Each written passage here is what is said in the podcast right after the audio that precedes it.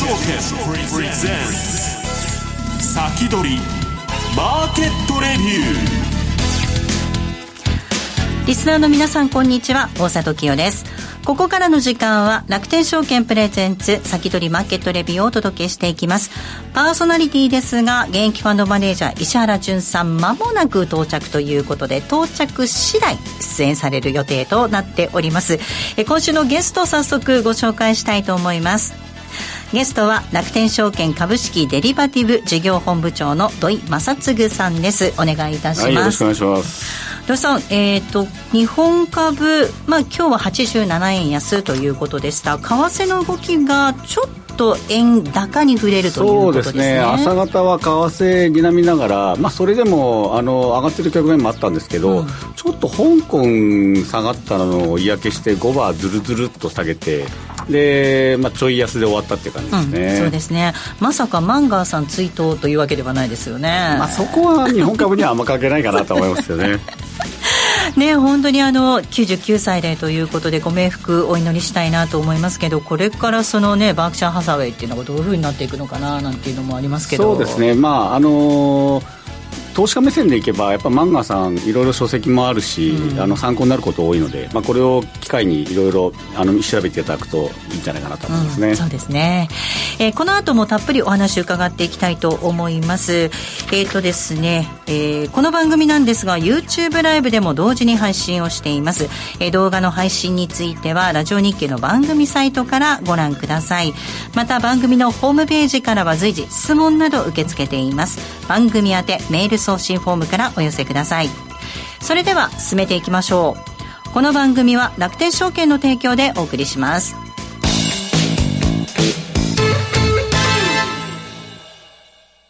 スマホで気軽に米国株投資始めてみませんか？高機能で使いやすい iSpeed なら、お使いのスマートフォンで米国株式のお取引が気軽にできるんです。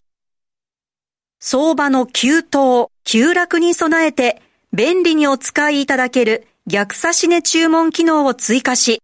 より便利にお使いいただけるようになりました。便利な機能が満載のスマートフォンアプリ iSpeed をぜひ使ってみてくださいね。詳しくは iSpeed で検索。楽天証券の各取扱商品等に投資いただく際は、所定の手数料や諸経費等をご負担いただく場合があります。また、各取扱商品等は価格の変動等によって損失が生じる恐れがあります。投資にかかる手数料等及びリスクについては、楽天証券ウェブサイトの投資にかかる手数料等及びリスクページや、契約締結前交付書面等をよくお読みになり、内容について十分にご理解ください。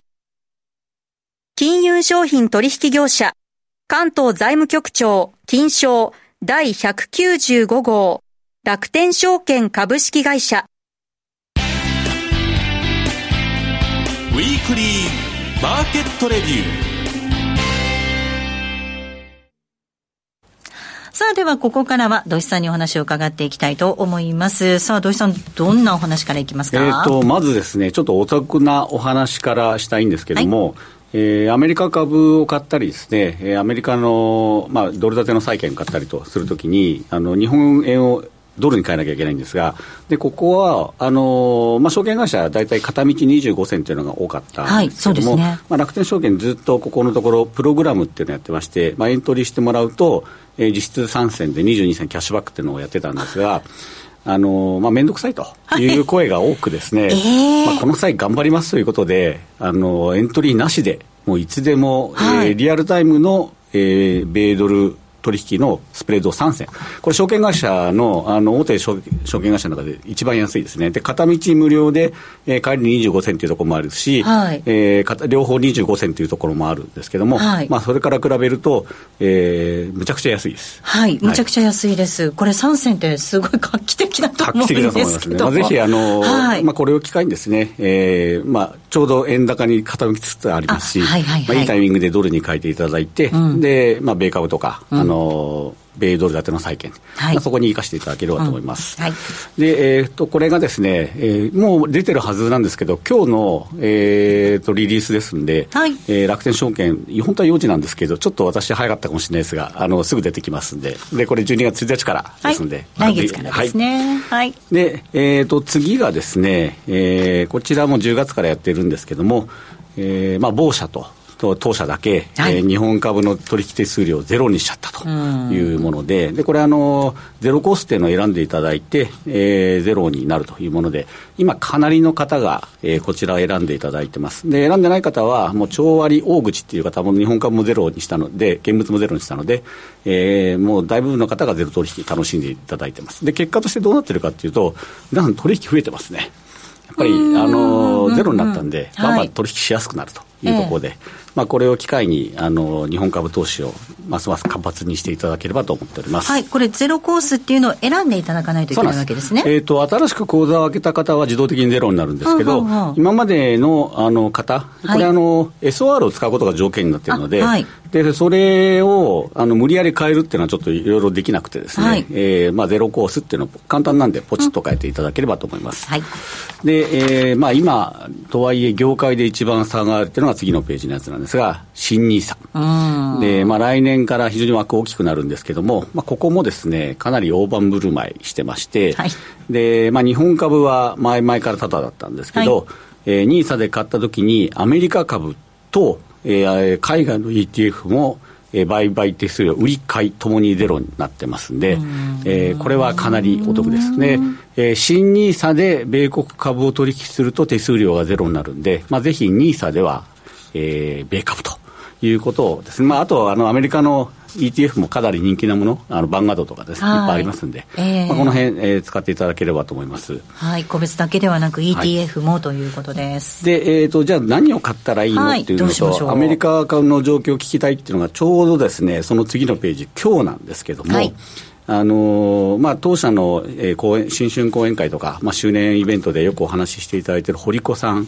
堀子さんの、えー、セミナーをやっていただけることになりまして、えー、今日の夜の7時から8時まで1時間、アメリカから堀子さんご登場で、はい、えー、セミナーやります。これあの、ちょっと制限がありまして、通常だとオンディマンド配信があるんですが、今日はオンディマンドなしです。なので、この7時から8時にその場で聞かないといけないっていうことになりますんで、ぜひ皆さんお見逃しのないようによろしくお願いします。はい、ライブ配信のみということです。今日の7時から20時です。はい。で、えっ、ー、と、相場全般の状況を確認したいんですけども、はいはい、えっ、と、まず S&P の週足ですね。まあ、あの季節要因もありますし、えー、10、11、12は強いことが多いというところで、ちょっと遅かったんですが、えー、11月になって、ぐぐぐぐっと上がり始めまして、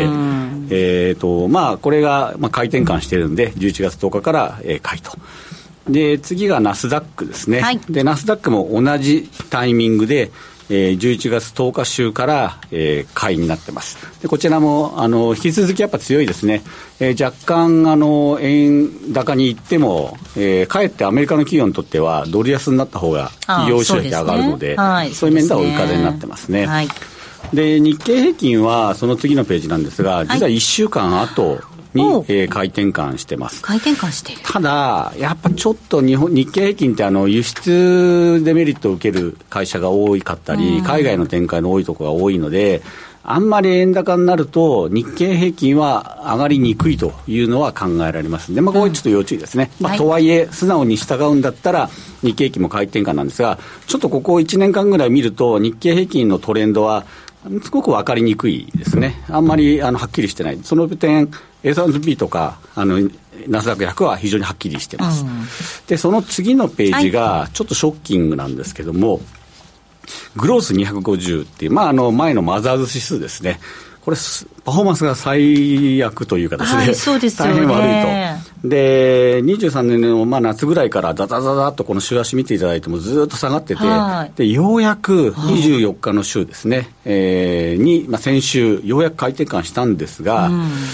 まだ全然戻ってないし、水準が悪いと、うん、だから、なんか自分の買ってる銘柄が、なんか儲かってないなっていうのはこれなんですよ、うん、あの大きいとこはなんとか値を保ってるんですが、日本株のちっちゃいところはかなりやられてますね、はい、石原潤さん、到着されました、石原さん、はい、土井さん、いや今日、はい、いやあの土井さんの言う通りね、はい。うん、まあなんか、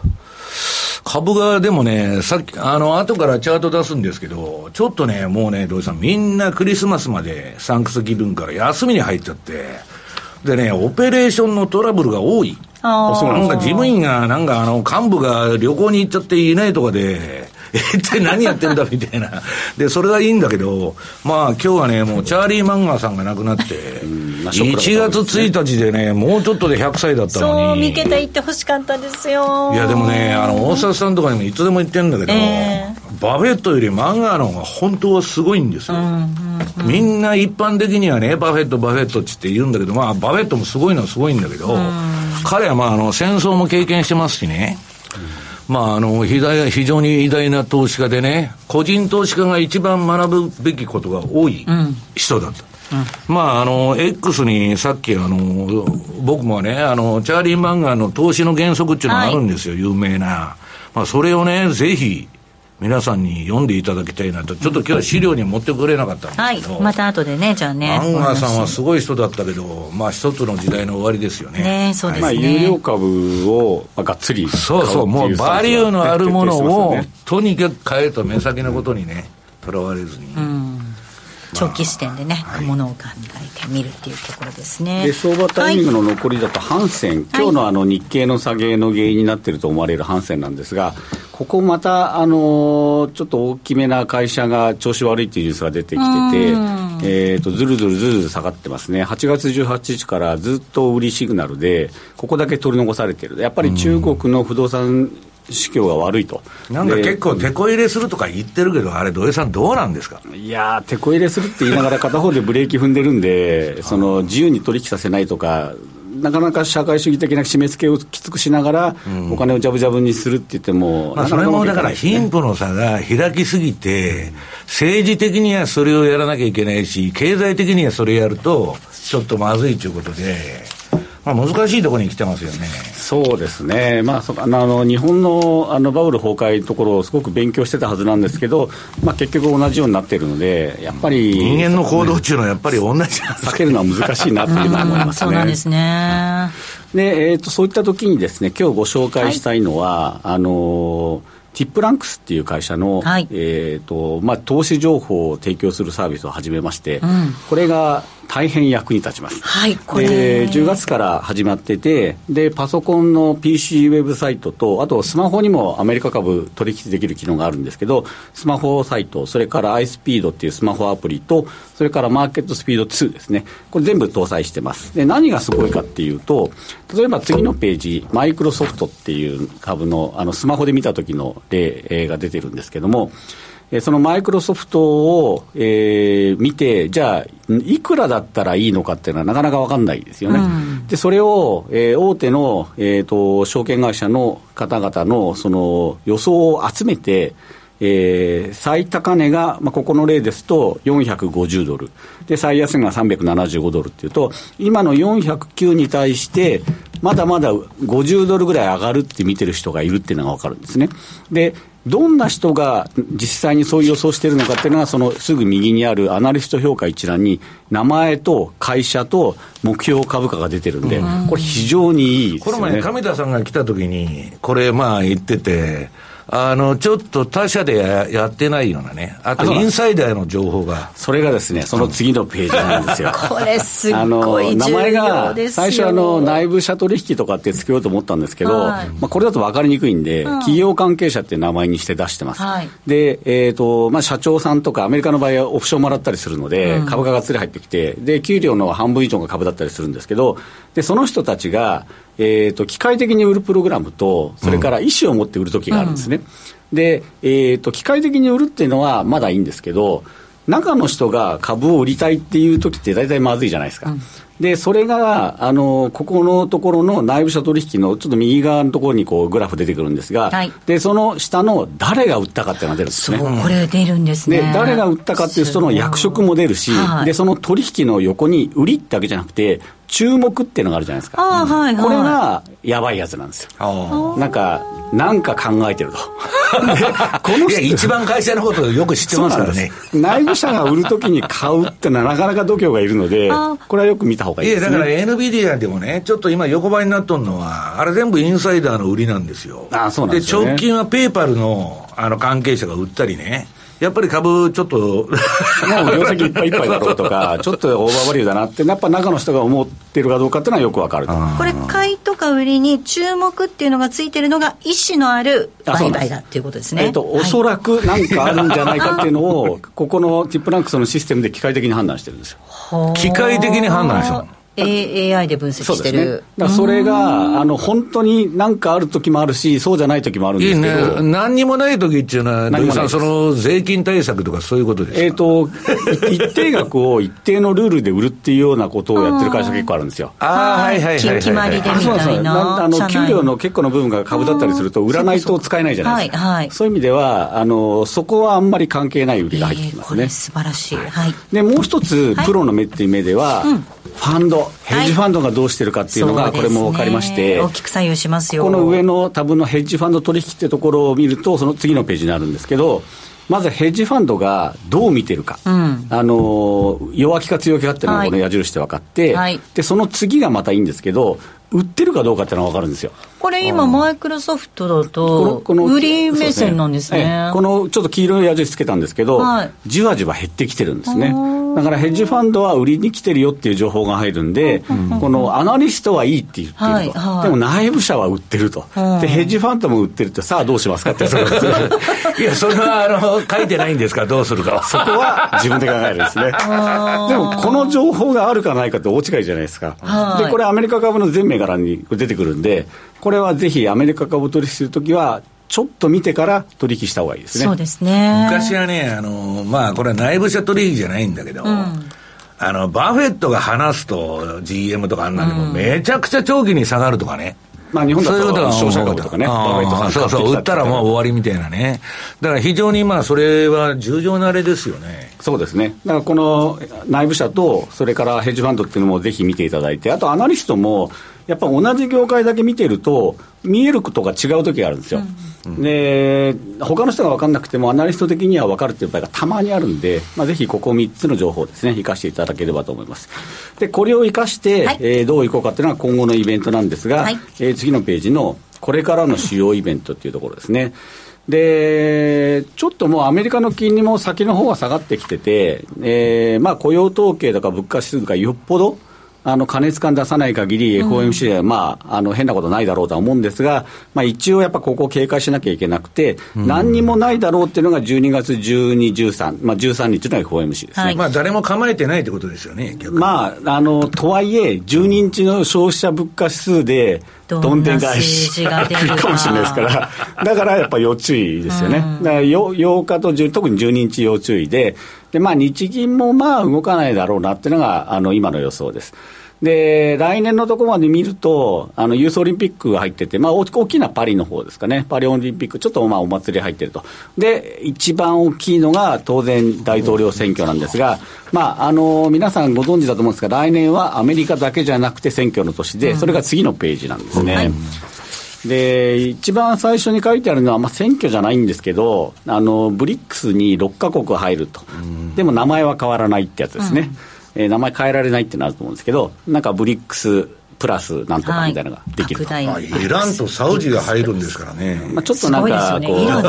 微妙な風の吹くグループですけど、大丈夫まあ、あのあの仲間割れはしそうだけど、まあ、一応、なんとなくアメリカ嫌いっていうのは一緒かもしれないですけど、まあ、とはいえ、一致はしにくい人たちだなっていうのはあるかもしれないですね。で、選挙の中では、この太字にしてるところは要注意で、まあ、台湾の総統選って当然中国が何言うか分かんないし、はい、で、まあ、インドネシアも若干注目されてるんですけど、なんか今度、あの首都も変わるっていうのがインドネシアですよね。インドネシアも人口いますからね、だから中国、インド、インドネシアで。インドネシアもやっぱ GDP 伸びてきますんで、まあ、長い目で見るといいと。で、ロシアはまあ、まあ、まあ、まあ、なんちゃってのなんか選挙があるだろうってことなんですけど、えー、で、インドの総選挙は注目されてます。はい、で、えっ、と、欧州議会選挙も6月にあって、で、この辺でやってるうちに、もう大体アメリカの選挙になってくると。で、ここはよく石原さんおっしゃってるように、うん、選挙で勝つためには株を上げなきゃいけない。うん、もうそれは市場命題ですから、はい、それ以外何もアピールすることがないんで、ね、バイデンさんは一生懸命なんかやってくるだろう。で、投資のポイントとしては、まあ、金利上昇は打ち止めになってきたと。で、えー、統計は一応でも要注意と。で、2番目としては、バイデンさんが何をやってくるか分かんないけど、株を上げないとまずいという状況が来年なんで、まあ、この辺大変面白い年になるかなというのは思って。あでもね、QT やってガンガン減ってるんだけど、うん、あの、シリコンバレーバンクとか潰れてから、もう今、金融機関、じゃぶじゃぶなんだって。まあ、ここでまた銀行危機とか起こすとまずいですからね。だから、もうあの、過剰流動性は続いてるってことなんですよ。まあそうですね、そこはまた、あの誰も損しないですね。で、土井さん、もう利下げね、3月とか5月とか言っとるけど、アメリカ、僕はやるわけないと思ってるんですよ。利下げなんかやったら、急落の引き金引く可能性あるんだから。その選挙11月ってまだ長いんだけどね。それまでは悪くても、のらくらのらくらレンジにしていかないと、なんか利下げなんか、僕はそんな早くやらないような気がするし、日本もね、上田さん、春闘を見てから決めるとはっきり言ってんだから、12月になんかやるなんていうのは。まあ日本は12月はないでしょうね。やっぱアメリカの動きをずっと見てると思うんで、まあ、そこは、まあ、アメリカも急いではいないけども、景気が悪くなってきたっていうのが明確になったら、やっぱ下げなきゃいけないことになると思いますね。ではここで一旦 CM を挟みます。ここまではウィークリーマーケットレビューをお届けしました。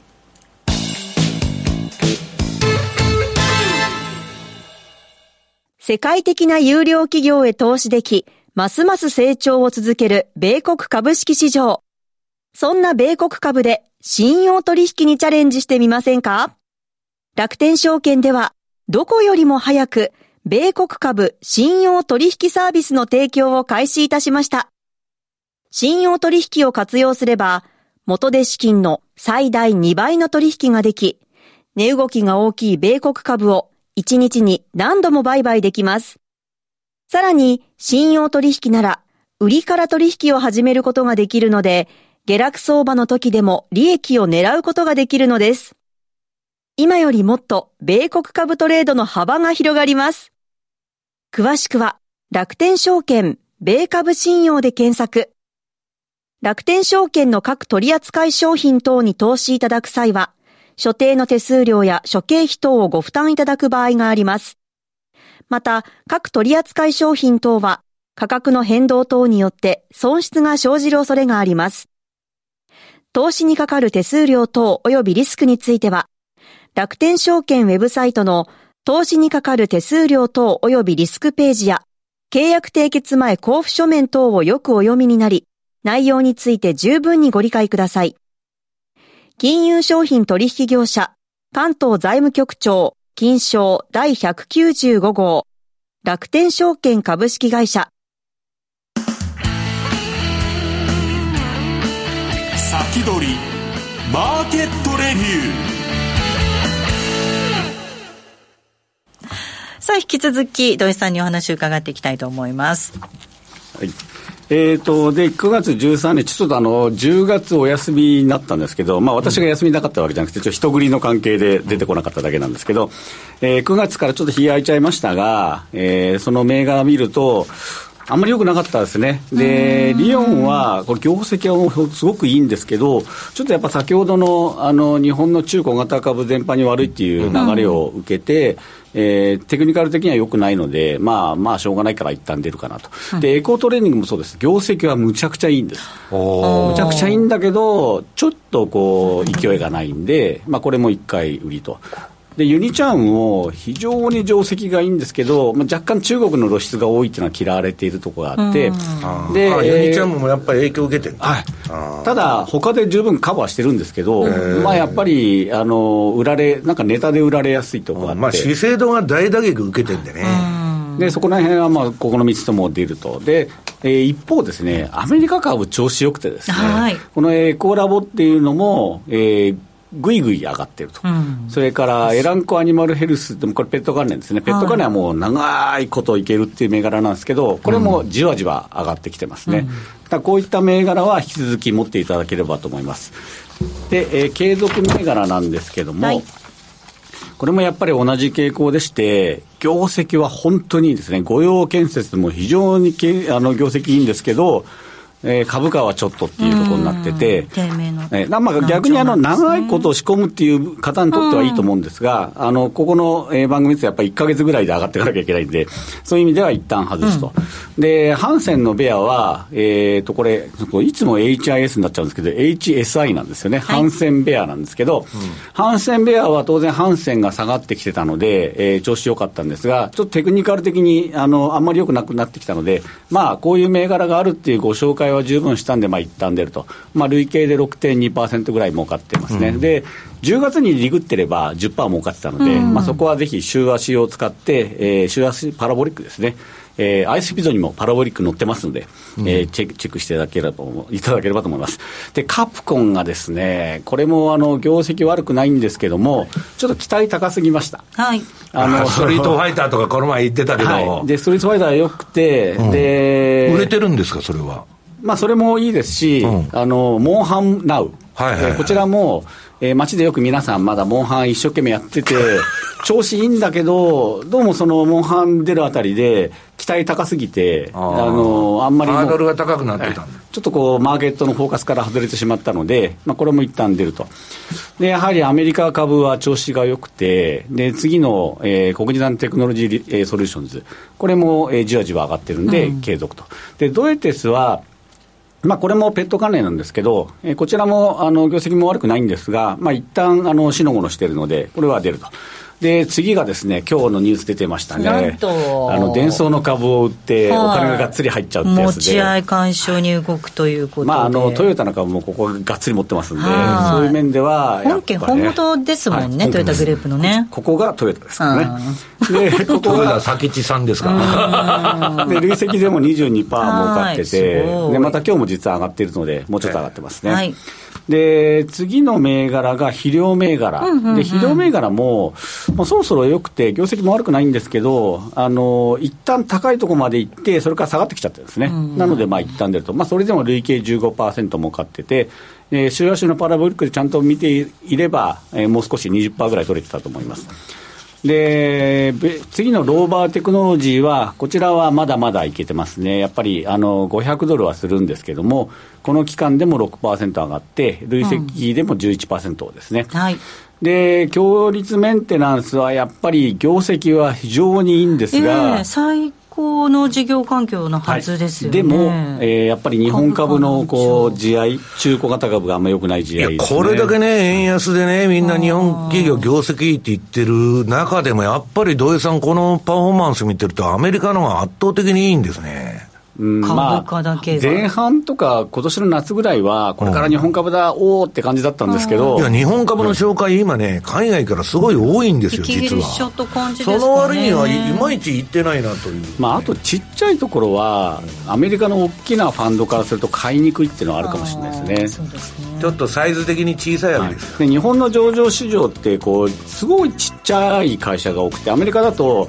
赤字でもいきなり1兆円の時価総額があるところがぞろぞろあるんですけど、はい、日本だと数十億円の時価総額とか、はい、そろそろお時間でして、はい、えーと、続きまたこの後の YouTube ライブの延長戦でお話を伺っていきます。来週は楽天証券経済研究所愛宕信康さんゲストにお迎えします。はい、この番組は楽天証券の提供でお送りしました